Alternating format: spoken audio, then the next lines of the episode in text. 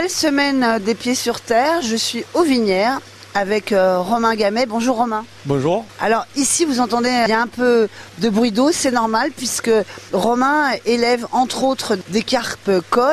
Alors on va expliquer Romain parce que tout le monde ne sait pas ce que c'est qu'une carpe koi. Ouais, une carpe koi, c'est une carpe colorée qui est issue des défauts génétiques de la carpe qui vient du Japon qui a beaucoup de couleurs euh, variées. Elles sont pas que blanches et, et rouges. Oh non, il en existe pas loin du- d'une centaine de coloris différents.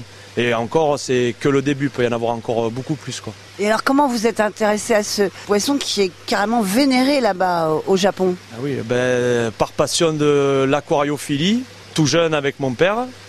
Et en fait, à 14 ans, j'ai attaqué euh, un stage euh, jardinier paysagiste. Et de là, j'ai fait mon premier bassin. Et j'ai eu ma première carpe donc à 14 ans. Et après, ben, j'ai été mordu. Le fait d'être tellement mordu, je passais un peu, on va dire, toutes mes économies là-dedans.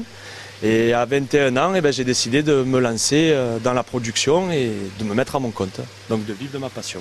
Et Là, il y en a beaucoup là devant nous. Combien il y en a dans un bassin comme ça? Oh ben là, c'est un bassin de vente, il doit y en avoir à peu près une bonne trentaine. Quand vous dites c'est un bassin de vente, Romain, ça veut dire que là, elles sont assez grandes pour pouvoir partir chez les particuliers ou chez les professionnels. C'est ça, même être expédié euh, à travers la France euh, par Internet. quoi. Oui, parce que je crois que vous n'êtes pas très nombreux en France à faire ça. Et non, apparemment, on serait à, à peu près trois, voire un peu plus. Mais non, très peu.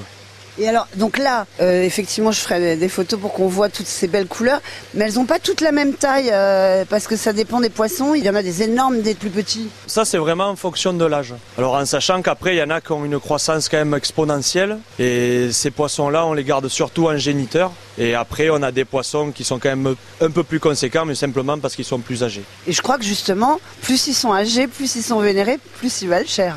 Oui, surtout la, la couleur aussi qui importe, comme le rouge et le blanc.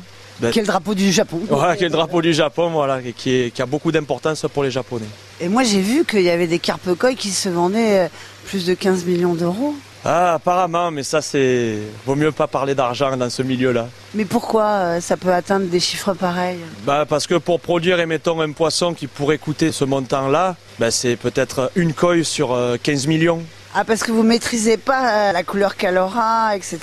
Non, et surtout la croissance aussi, parce que c'est beaucoup de travail en amont pour atteindre des poissons de taille conséquente.